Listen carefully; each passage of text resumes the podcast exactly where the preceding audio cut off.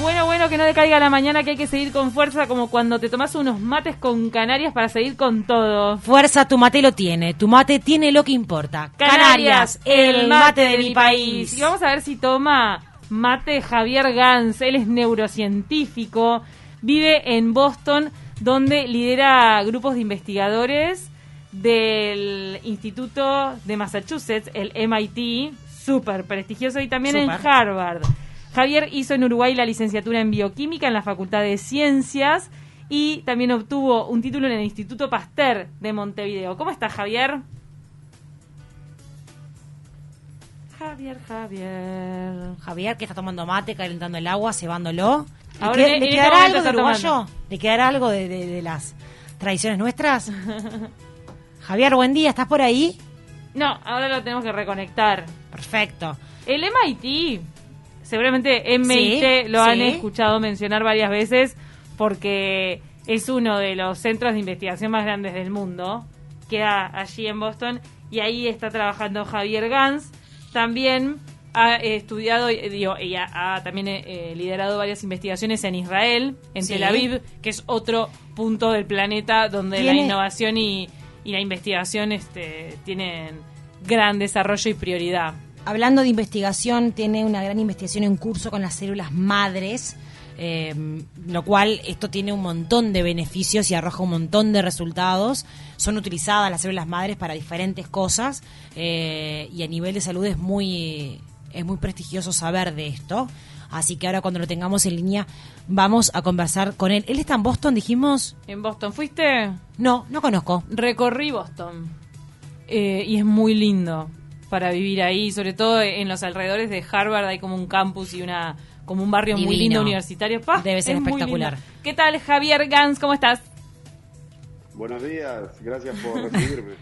¿Qué tal que se nos había desconectado? Bueno, Javier, estábamos hablando un poco de lo que es tu trabajo y también eh, actualmente en Boston y también todo lo que habías hecho en, en Israel. Contanos cómo, al principio, pa- para, para comenzar, cómo se está viviendo allí el tema de la pandemia, cómo, cómo fluye tu trabajo en Boston en estos momentos. Bueno, arrancó mu- bastante temprano, ¿no? Hace ya un año que estamos en esto y acá la gente es muy estricta. Entonces se terminó todo y ya cerraron los restaurantes, los bares, las escuelas. Entonces, para los que tenemos niños fue complicado porque teníamos a los niños muchos meses en las casas. ¿Y ahora? se transformó en y ahora recién está arrancando todo de nuevo con un poco más de normalidad a medida que van avanzando las vacunas. Pero bueno, esperamos que siga así, pero sí, fue un año complicado. Y acá las reglas estas de la distancia social y todo, que ya de por sí son altas sin coronavirus, con el coronavirus es más todavía. ¿Ya te aplicaron vacuna a vos y a tu familia? Sí, sí, yo sí, y mi esposa estamos vacunados. Allá, ay, perdón porque ahora me estoy yendo de tema, pero ¿es, es según el, el, el, el seguro de salud que tengas? ¿Cómo con- conseguís que, que te, que te apliquen la vacuna o es un, es un sistema gubernamental que te lo, que te la garantiza? No, es, digo, por lo menos lo que yo entiendo es que es gu- gubernamental y es igual para todo el mundo. Inclusive si no tenés seguro de salud, creo que te lo dan igual. Yo estuve en unos grupos de prioridad porque trabajo en un hospital, Bien. entonces... Entraste en población. no- Claro. Claro, pero ya el resto de la población ya está empezando a vacunarse ahora también. Bueno, íbamos a hablar de, la investigación en ratas y células madre, pero ¿seguís en esa investigación o ahora estás también en otras? Bueno, todo eso fue lo que hice cuando estaba en, eh, haciendo el doctorado en Tel Aviv. Que sí, trabajábamos mucho con células madre y tratar de, ju- de curar enfermedades del sistema nervioso, como daño de médula espinal, Parkinson, esquizofrenia, autismo. Entonces ahí trabajé mucho con células madre.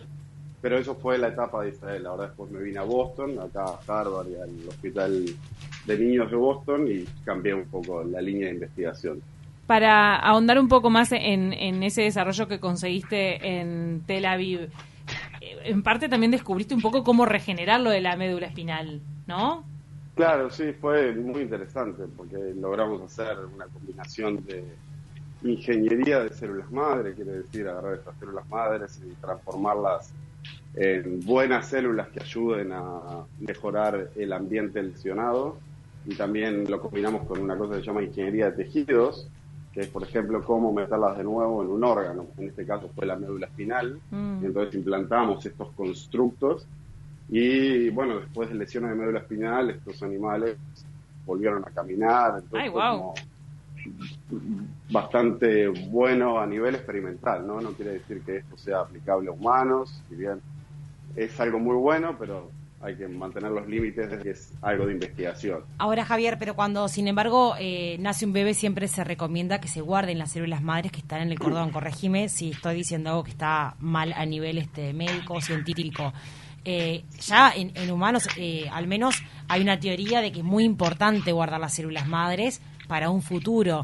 Esto, ¿qué- ¿qué es lo que se sabe en, en cuanto a- a- al beneficio de guardar las células madres en lo que es los humanos? ¿Y cuál es su Esta es la pregunta del millón, es la pregunta del millón que me hacen todos mis amigos y los amigos de mis amigos. A ver, sí es beneficioso y yo siempre lo digo que es como tener más tickets o boletos de lotería, ¿no? En el sentido de que tenés más chances de poder hacer algo beneficioso. Al día de hoy ya se pueden sacar células también de otros tejidos que son similares, entonces capaz que es beneficioso para algunas cosas, no tanto para otras, pero todavía lo que es indicaciones clínicas para el trasplante de células madres, no hay demasiada cosa aprobada, ¿no?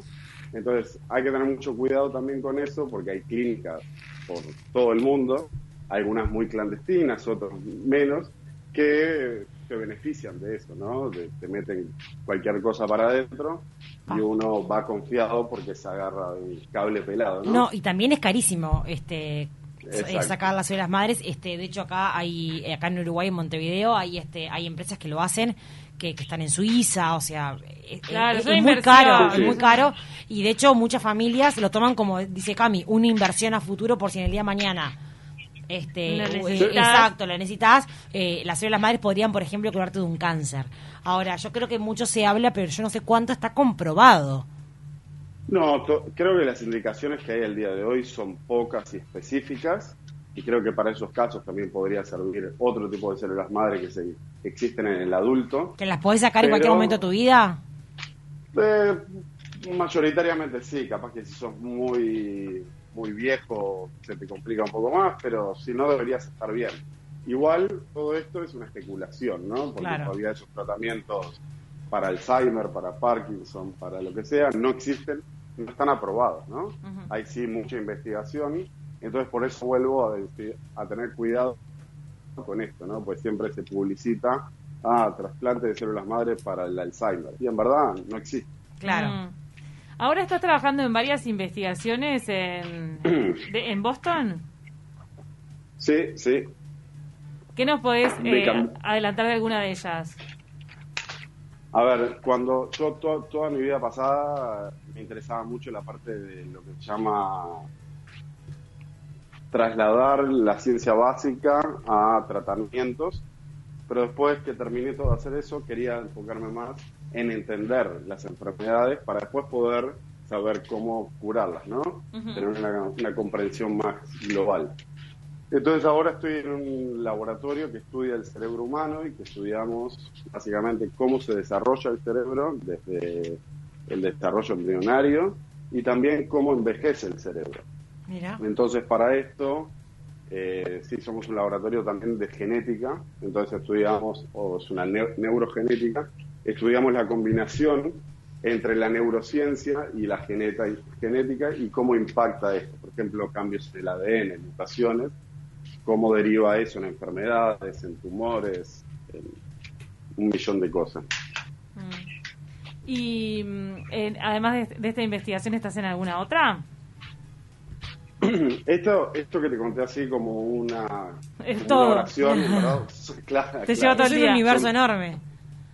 Totalmente. Sí, esto lo podés eh, separar en tres investigaciones. Una es eh, estudiar el origen de los tumores cerebrales, ya que nosotros estudiamos cómo, tipo, los daños o la acumulación de mutaciones durante la vida de una persona.